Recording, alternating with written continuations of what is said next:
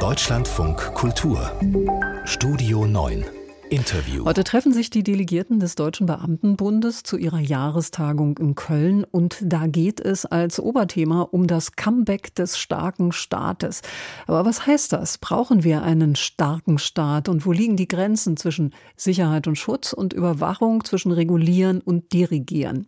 Udo Di Fabio ist ehemaliger Verfassungsrichter und Professor für öffentliches Recht an der Friedrich-Wilhelms-Universität in Bonn und erhält dort bei der Jahrestagung des Beamtenbundes eine Keynote. Jetzt ist er vorher am Telefon. Schönen guten Morgen.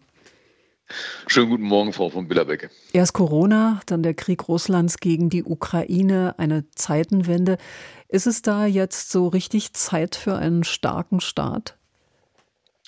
Ja, der Begriff starker Staat äh, ist politisch etwas, äh, ich würde mal sagen, verunreinigt, ähm, weil damit äh, in der Vergangenheit mitunter etatistische Vorstellungen verbunden worden sind, die die Zivilgesellschaft zugunsten ähm, staatlicher Machterweiterung zurückdrängen wollten.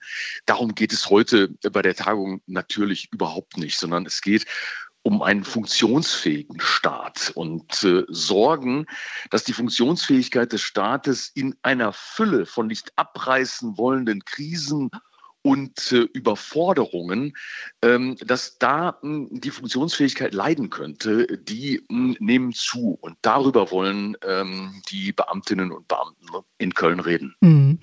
Bleiben wir trotzdem noch mal bei diesem Begriff. Ich, ich höre raus, dass er Ihnen der Begriff starker Staat auch nicht so richtig gefällt. Aber trotzdem, was heißt das dann ein starker Staat oder ein funktionierender Staat?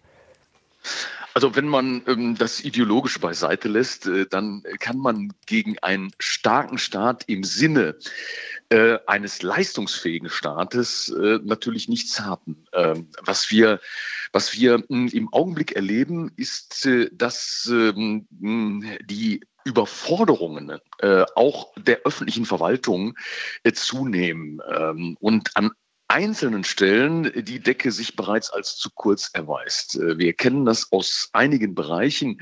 Ähm, ich rede jetzt nicht von, ähm, von äh, der, der Frage, ob äh, in Berlin eine Wahl richtig ähm, durchgeführt werden kann.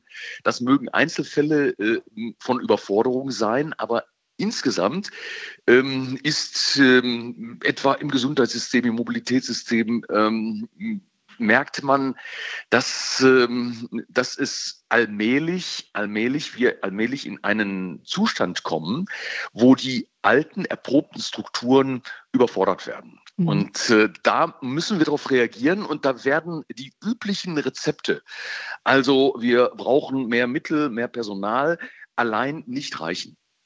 Das heißt, ähm, wenn, wenn man das einfach mal so äh, vors, sich vor aus Auge führt, also mangelnde Digitalisierung, schlechte Ausstattung der Polizei, Privatisierung im Gesundheitssektor, ist der Staat überhaupt noch in der Lage, stark zu sein oder zu funktionieren? Und Sie haben ja schon beschrieben, es ist schon an vielen Stellen nicht der Fall. Was müsste denn getan werden, damit er wieder funktioniert und stark ist? Ja, das Problem liegt daran, dass wir es mit einem ähm, Prozess äh, von, zu tun haben, der multifaktoriell ist, wo also verschiedene Schrauben bedient werden müssen, damit wir zu, zu nachhaltigen äh, Erfolgen kommen.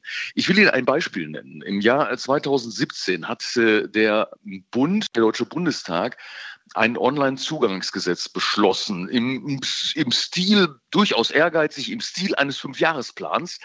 Denn rechtlich verpflichtend sollten bis Ende 2022 über 300 zentrale Verwaltungsleistungen digitalisiert werden. Das ist natürlich etwas, worüber wir uns sehr freuen würden, wenn wir gar nicht mehr, wenn wir einen Personalausweis beantragen, ähm, zum Rathaus gehen müssen, sondern das zu Hause vom Bildschirm machen können. So war das vorgesehen.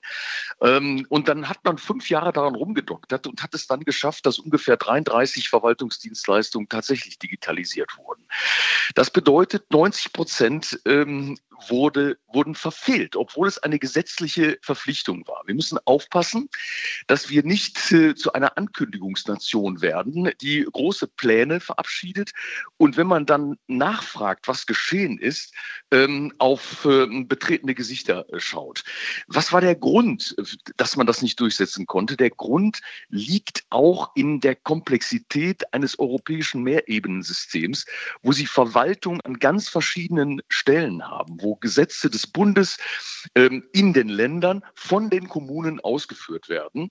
Ähm, und wenn Sie dort etwas vereinheitlichen wollen, wenn Sie schnelle Erfolge herbeiführen wollen, dann scheitern Sie an der Komplexität des föderalen Aufbaus, aber auch einer Rechtslage, die immer komplexer wird, wo der Staat keinerlei Bedenken hat, immer neue bürokratisierende Gesetze äh, einzuführen. Und wir kommen mit der Kontrolle nicht mehr nach. Wir kennen das alle, schnelle Krisenreaktionen, dann werden Programme äh, gemacht, aber ob die dann auch verwaltungsprofessionell ausgeführt werden, ach, da haben wir gar keine Zeit mehr, äh, überhaupt noch nachzugucken. Ich denke, denken Sie nur an die Corona-Schutzimpfung, wo wir jetzt fragen, sind die Mittel eigentlich ähm, planmäßig und rechtmäßig ausgegeben worden?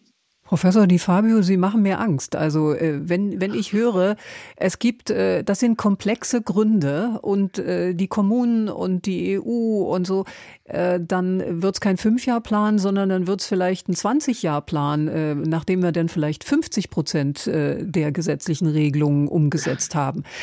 Was raten Sie denn dem Staat, dass er ja. dazu kommt, wieder zu funktionieren und mit und vorzudenken?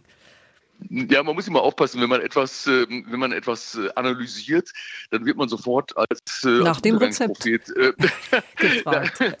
so, ja, ja, das ist auch richtig. Nach dem Rezept muss man fragen. Also es geht nicht um Angst machen, sondern es geht darum, Strukturprobleme klar zu erkennen und auch in der Tiefe der Ursachen zu erkennen und nicht immer obendrauf mit einem neuen flotten Spruch ähm, für Beruhigung zu sorgen, aber keine Veränderung herbeizuführen. Also wir, es geht auch darum, ein Stück weit unsere Gesellschaft zu entbürokratisieren. Das ist leichter gesagt als getan, weil ja immer wieder neue Aufgaben auch auf den Staat zukommen. Ähm, also ein Stück weit Zurückhaltung und Pflege der Grundlagen, die für einen modernen Verwaltungs- und Rechtsstaat äh, notwendig sind. Das heißt, langfristige Investitionen in den öffentlichen Dienst, mehr Mittel, das muss man sagen, das wird der DBB natürlich gerne hören, aber, aber es ist nun mal richtig, wir brauchen mehr Mittel für die Infrastruktur. Das ist ja auch gerade politisch formuliert worden und das muss dauerhaft, in der Tat, auf 20 Jahre Perspektive muss das äh, geplant werden. Wir treffen uns in 20 Jahren wieder, Herr Professor Di Fabio, und dann gucken gerne. wir mal, wie weit wir da gekommen sind. Starker Staat oder besser vielleicht funktionierender Staat? Mein Thema im Gespräch mit dem Staatsrechtler und ehemaligen Verfassungsrichter Professor Udo Di Fabio. Besten Dank für das Gespräch. Ich danke Ihnen.